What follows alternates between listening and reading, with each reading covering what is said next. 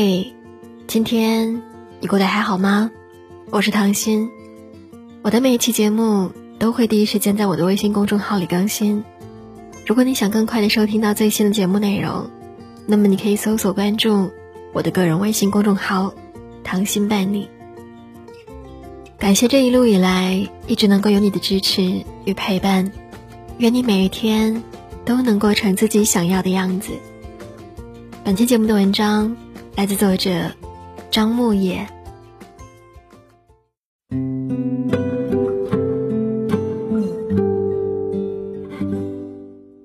疫情还没有结束，很多人就已经开始担心工作会不会受到影响。但有一类人，他们永远不会担心这种情况发生，那就是时时刻刻保持读书学习状态的人，因为读书学习。能够让他拥有过硬的实力。实力是一个人抵抗风险最坚实的盾牌，而一个不懂得读书学习、没有成长的人，时刻都有被替代的风险。有句话是这么说的：“大灾就是大考，每个人都在答题，三观和水平都在卷子上。判卷的是自己，也是天，是时间。”你怎么对待时间，对待生命，在某个节点，时间一定会给你答复。而读书学习带给你的收获，远远不止这么简单。我认识一个做程序员的朋友，有段时间他总是很焦虑，他焦虑的原因很简单，对自己的职业方向很迷茫。就像很多人说的那样，程序员都是在吃青春饭，拼体力。三十岁以后就没有办法胜任这份工作了，所以他不知道这一天来临的时候，自己该如何应对，是不是现在的努力都是徒劳？他有点失望，甚至是绝望。他在上大学的时候喜欢读书，读过很多书，甚至还投过稿。毕业以后忙于工作，就不怎么读书了。樊登说。你在生活中遇到的所有问题，都可以在某一本书里找到答案。这个时候，当他的焦虑没有办法得到解答的时候，他便重新捡起了读书的习惯。一开始是想从书中寻找到答案，后来随着读的书越来越多，内心越来越平和。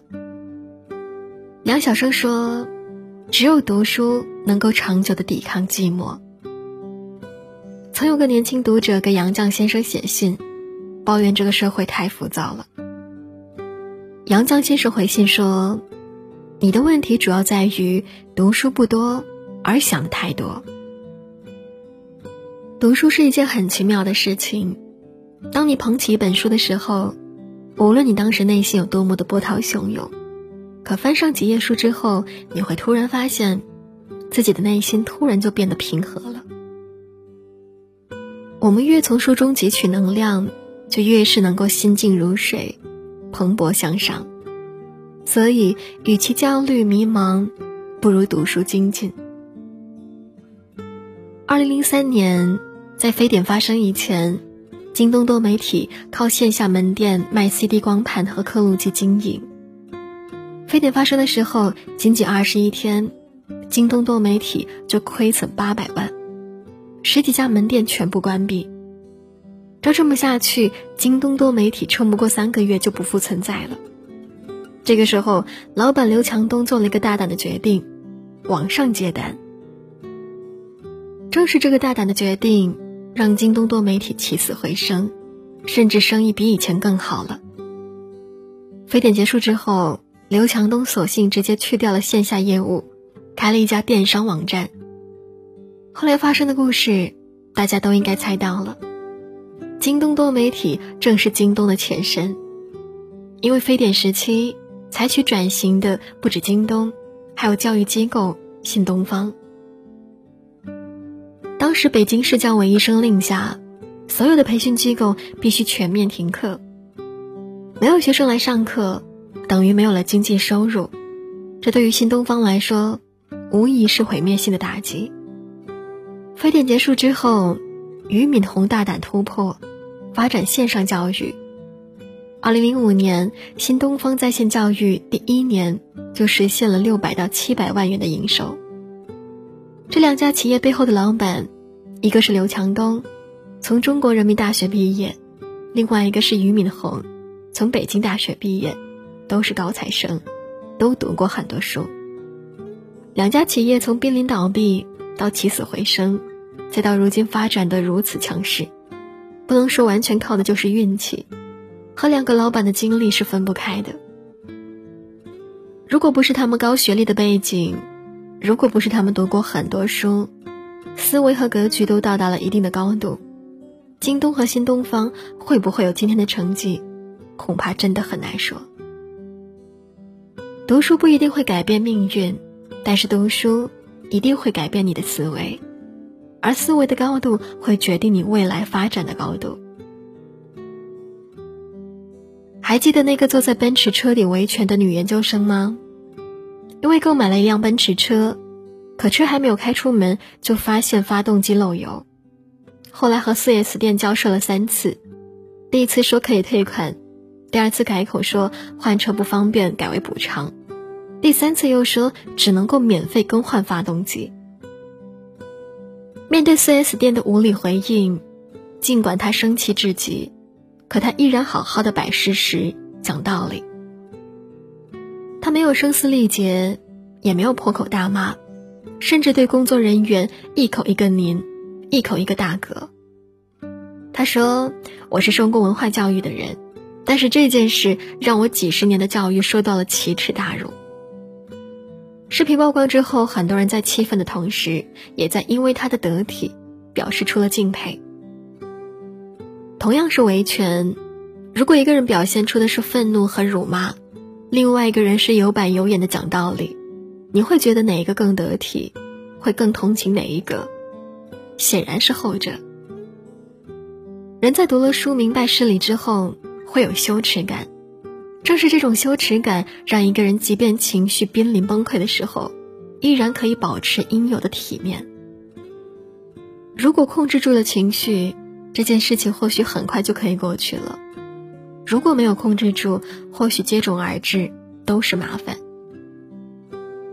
国学大师季羡林和曾克家曾在饭馆吃饭的时候发生过一件事情。季羡林因为帮忙搀扶起了一个摔倒的孩子，而被孩子的妈妈误以为他在欺负小孩，于是对季羡林恶语相向。无论孩子的妈妈说什么。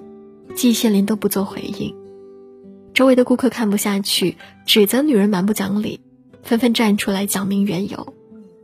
事后，臧克家问季羡林：“你明明被人家误解了，他骂你，你为何不还嘴呢？”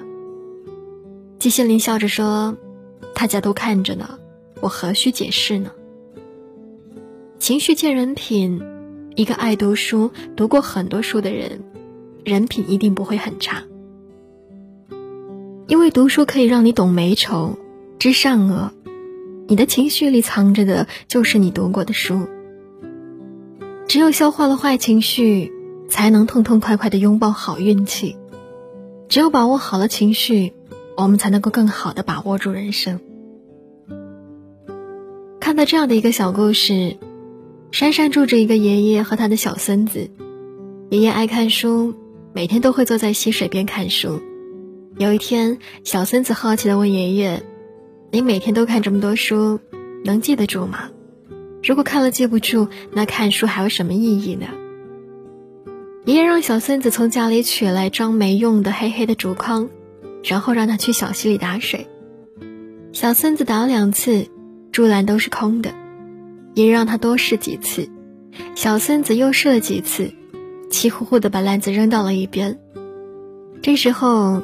爷爷捡起竹篮，对小孙子说：“你看这个竹篮，虽然没有打上水来，但是它是不是已经被水冲得干干净净了？”小孙子听了之后恍然大悟，后来经常陪爷爷坐在溪边看书。这就好比读书，读的书多了，那些知识就会潜移默化的净化你的心灵，让原本蒙尘的心灵变得像这个篮子一样清亮透彻。人生之美，美在心灵；书香熏染，完美人生。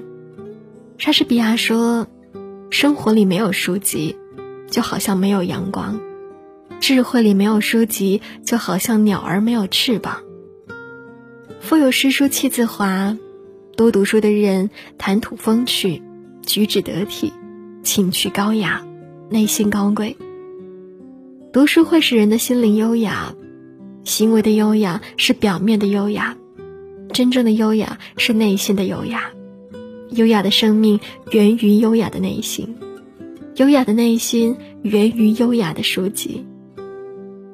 一个人的心灵若是能够得到知识的浸润，就会生出许多的灵气和色彩。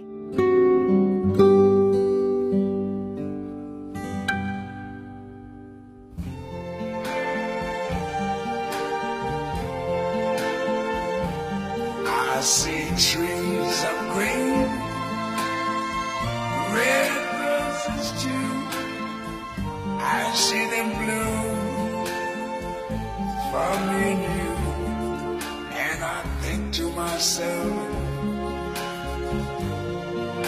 what a wonderful world.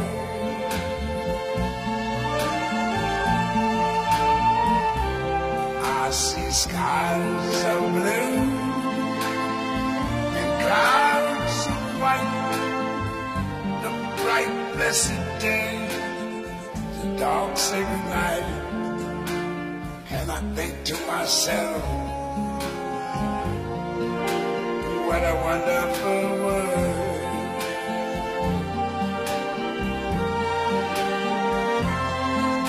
The colors of the rainbow, so pretty in the sky, are also on the faces people going by. I see friends shaking hands, saying, How do you do? They're really saying, I love you. I hear babies cry. I watch them grow. They're like much more than I ever knew myself.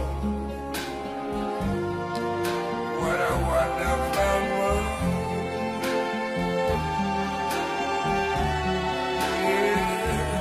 Yes, I think to myself.